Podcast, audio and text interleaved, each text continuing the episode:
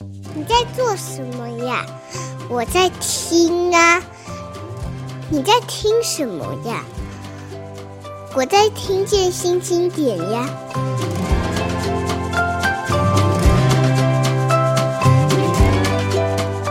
我是新经典文化的叶美瑶，今天要介绍的，除了一本现在依然想念你川本三郎的新书之外，其实我是想要围绕着这本新书讲川本三郎他的时代，还有一个跟他密切相关的一个作家叫村上春树。因为要讲村上春树，我就请来了梦寐以求的来宾哦，这个赖明珠女士，明珠姐跟大家打招呼。大家好，我是赖明珠。是明珠姐，是很多我这个世代的人。我是一九六九年生的，我们叫五年级的最后那个最后两班。呃，我这个时代的人认识村上春树，基本上是从明珠姐的文字而来的哈。那呃，今天找他来，除了这个。聊村上，因为川本三郎，我也是请他翻译的。因为我认识川本三郎，其实也是因为村上春树，哎，是因为那个赖明珠。那呃，今天我们先从一个话题开始好了，因为大家现在不能旅行，所以可能都听到，但是很遗憾都不能去哦。就是在日本的东京早稻田大学开幕的这个国际文学馆，也就是村上春树图书馆哦，这是一个。由隈研吾设计，然后由 Uniqlo 的他们的 CEO 吧，就是这个所投资的这个或者说赞助的这个图书馆计划。那这个图书馆可能很多人已经看到新闻的报道哦。然后村上春树也亲自出席了几个记者会来呃跟大家讲这个图书馆这个。图书馆 不知道，明珠姐，如果东京呃日本旅游开放，你会马上去看吗？嗯，我当然是很想去看。对对对，嗯、因为听说有那个《挪威森林》的手稿，就是很多当时的、哦、对。对手写，因为他在欧洲写的，然后都用亲手写在纸上面。啊嗯。啊、呃，对他当时去美国跟欧洲，呃、他先去欧洲旅游，嗯，那对，他就写。去希腊。然后到罗马，嗯哼，嗯，那主要在这两个地方写，好像是一九八七年出的小说嘛，嗯，一九八七年，对，八七八八，我记得八八年的时候是，因为我才刚刚查过资料，八八年的时候它是日本的现象级的书，好像在八八年上下集就合售销售超过了一百五十万册，嗯，呃，然后当时就被认为是一个。村上春树现象，村上春树时代。对。可是，一九八七八八年，台湾还没有翻译，好像台湾到八九年，我手上还有这个版本哦，就是故乡版的《挪威的森林》。对。那当时不是民主解翻的，因为当时没有版权概念，大家就是谁抢得到，抢抢夺先机，先把它翻出来。对。而且秘密不要，就是是避免同业的竞争嘛，因为太畅销。是是是。哈。所以他们就。找了五个人同时翻，哎、欸，对对对，这个这个版本是五个人翻的，并不是一个人翻的。为了抢时间，是。但是，一九八九年台湾出版这本书的时候，当时我在念大学，所以我是在大学校园里面，很多同学都有，我们就每个人都在看这个书哦。但是，其实，在那之前，我就已经开始看村上春树，而且就是因为明珠姐赖明珠女士在一九大概呃，您翻的第一个跟村上有关的。作品应该是在新书月刊吧？对对对对，今今天我请那个明珠姐特别带来了这个古董级的杂志，你要不要说说看你最早的时候怎么认识村上，怎么介绍村上给大家的？呃，其实我最初是从杂志上看到他的名字，嗯，因为这是一个新的名字嘛。嗯、但是村上春树，那个我在日本留学的时候，有一个很嗯、呃，在刚好得芥川奖的那个。年轻作家叫村上隆，是，所以两个人都姓村上。我想，哎、嗯，又一个村上啊，嗯、所以我就对这个名字特别注意，就是有特别有印象。嗯、然后后来很多不同的杂志，不同的女性杂志，尤其是像安安啊、NONO 啊，还有 More 啊、什么 High Fashion 啊之类的，嗯、主要是女性杂志。嗯，那我就很好奇，我就找出前几期的各种不同的杂志来。看那个怎么样介绍这个作者是，后来嗯，我就对这个作者就非常感兴趣，而且他也有提到他这是呃那个时候是他已经出了第三本，就是《巡洋冒险记》。巡洋冒险记，对。然后那本是得了奖。嗯嗯、呃，然后也也有介绍说他的处女作的那个群像新人听风的歌是听风的歌，对。然后第二本是一九七三年弹珠玩具，这两本也很受年轻人读者的欢迎。是，所以这些消息我就是陆续去去找资料，我总总共找了大概十二种。这不同杂志的这个书讯。是，其实其实日本的他们的这个资讯很发达，没错，嗯，嗯，所以那我们我们其实是台湾，我觉得其实是很自由，嗯，只要你想要去找的嗯嗯，就可以找得到。那时候我们我在广告公司上班。那嗯、呃，还有那个专门送书来的这个人哦，所以关键其实是因为你在广告公司上班，每天要接受大量的这个欧美日的资讯。呃，一方面就是兴趣，嗯，然后我我其实我指定一种 More 杂志，嗯，可是其他同事有，因为他们设计的哦，嗯，就是很喜欢参考那些女性杂志，是，所以。各种呃不同的人订不同的杂志，嗯、然后集合起来就很多种，有些可以互相交换看。嗯嗯，嗯然后另外也有书，你现在的书店老板以前也是专门就是送书，比如说因为那个是房地产的那个公司、嗯、建设公司，嗯，然后他还送一些建筑的设计的那种。嗯呃，英文杂志也有，然后日文杂志也有，是，所以我们要取得一些资讯，其实是很容易的。嗯，可是在这个过程之中，你就注意到了川本三郎，那时候还没有，所以我只只呃注意到村上春树这个作者，嗯、然后我很有兴趣，我就到永汉书店，南京东路啊。啊中山北路口那永汉书店去去找看有没有他的书，OK，哎，结果就发现有好几本他的书，嗯，所以我就把他的书买回来回去看，嗯，开始读，然后就觉得非常有兴趣，就是非常跟其他的作者真的都不一样，嗯，非常创新，是。那其实做广告人最重视的就是创新这这一点，嗯，那我就呃。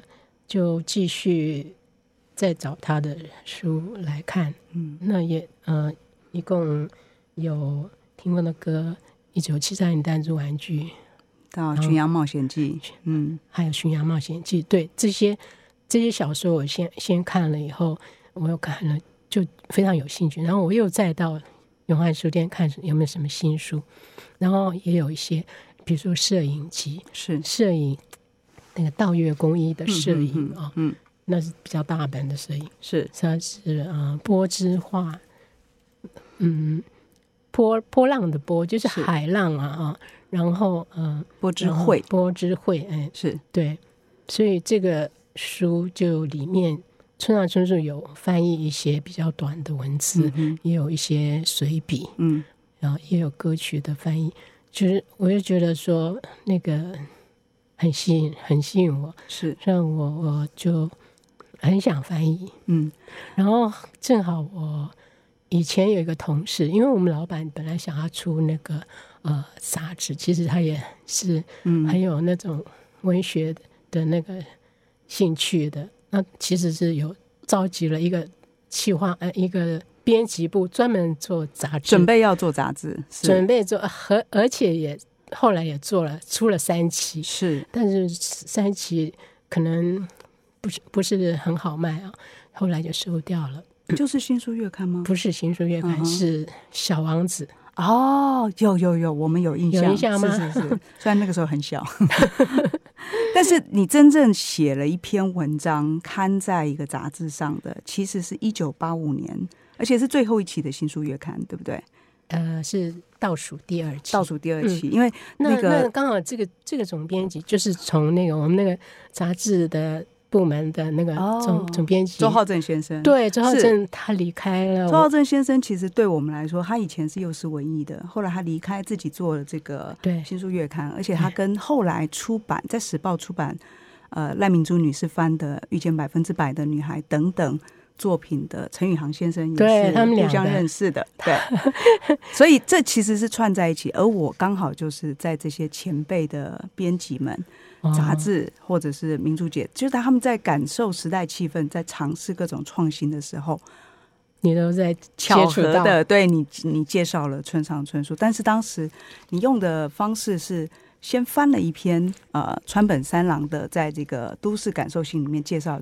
对，对，川呃、哎、村上春树的文字，我我念一段哦，嗯，就是当时是那个编案吧，就是说为什么会做这个特特辑，嗯嗯、那里面也登了三篇村上先生的短篇哈，嗯，然后以及介绍村村上是这样写的，村上春树是日本新一代作家中十分特异的一位，他等于是个人在逐渐解体片段化的日本都市生活里。最能掌握时代特质与节奏感的年轻作家，一点点虚无，一点点无奈，一点点叛逆，跟一点点预言式的嘲弄，构成了村上春树的奇异世界。然后接下来明珠姐就在里面，其实翻了三篇，一个是《街的幻影》，一个是一九八零年超级市场式的生活，对，一个是镜子里的晚霞。这三篇我都是在这个杂志上看到的。等到我们真正在书店里看到。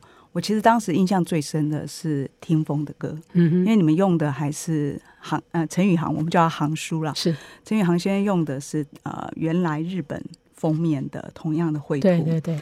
那这个佐佐木佐佐木马七，那那个绘图封面也呼应着文字的风格的创新，你会感觉到一种新的东西出现了。所以即使是三十二开的老的时报出版的版型的这个。小说，可是每个人拿起来好像看到了新世界一样哦。啊，那是我初遇村上春树，也就是我从民族姐那时候，就是大概高三大学那个那个年代。所以等到看《挪威森林》的时候，我们已经对他有一种别的了解。嗯，其实跟《挪威森林》很不一样，《挪威森林》非常写实。对对对对，那。但挪威森林的写实使得更多人能够容易亲近它，比较容易懂嘛。嗯、所以的确大畅销就是从挪威森林开始。但在这个之前，大部分的呃，从那以前开始喜欢村上的人，其实更喜欢的很可能是早期的，对弹珠玩具那个时代的、嗯、那这些风格。嗯、那这件事情使得后来我当了川本三郎，就变成是民族姐引用来介绍村上春树的一个文学评论家。嗯嗯很久很久，我都忘记了这个名字。嗯，我就只只觉得是一个评论家嘛。是，一直到我二零一零年开公司的时候，嗯、那时候我们在找书，嗯、就是你会想有没有华文作家，有没有日本作家的时候，突然翻到有一本书叫《My Back Pages》。嗯嗯。呃，很巧的是，我开业第一年出版一本书是马世芳的散文集，哦，讲音乐的，就叫《昨日书》。嗯，英文书名也是 My Back Page。嗯，因为这个歌名，这个名字其实就是 Bob Dylan 的歌名。嗯，我们先听一下这首歌。好。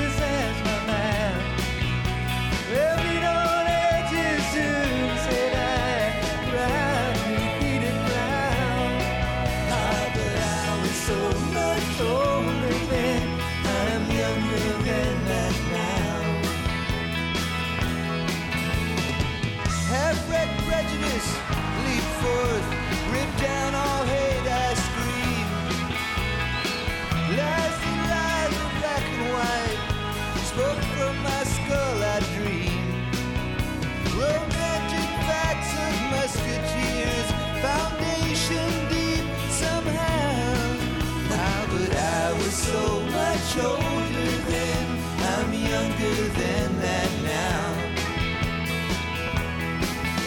Girls' faces form the forward path, phony jealousy.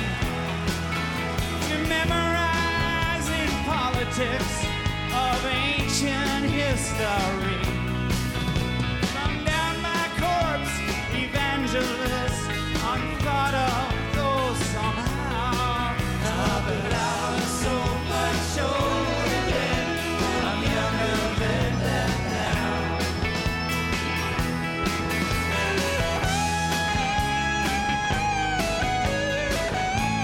你刚刚听到的《My Back Pages》是一个非常特别的版本哦，那是 Bob Dylan 应该是三十周年的呃纪念演唱会，然后总共有那他被誉为是诸神共唱的版本，是一个 live 的版本。台上的人有 George Harrison、Eric Clapton、Neil Young、Tom Petty，还有 Roger McQueen 啊、这些人同步同时在台上，因为他们要这个。等于是 honor 这个 Bob Dylan 作为他们的前辈，给了他们的影响。那这首歌里面最常被引用的一个歌词就是：啊、彼时我是那样的苍老，如今我却更年轻了。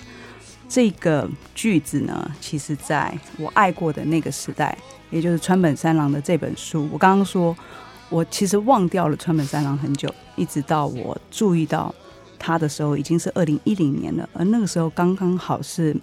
呃，日本准备要这个书重准备重出，然后日本准备要重拍拍电影。拍电影的时候，有这个松山研一跟这个呃妻夫木聪。那七夫木聪是我非常喜欢的日本演员，所以看到他们要改编，然后一看到这个 My Back Pages，然后再注意到说这个名字川本三郎，我好像在村 在村上春树相关的这个介绍里面，我听明珠姐也说过，所以其实我是。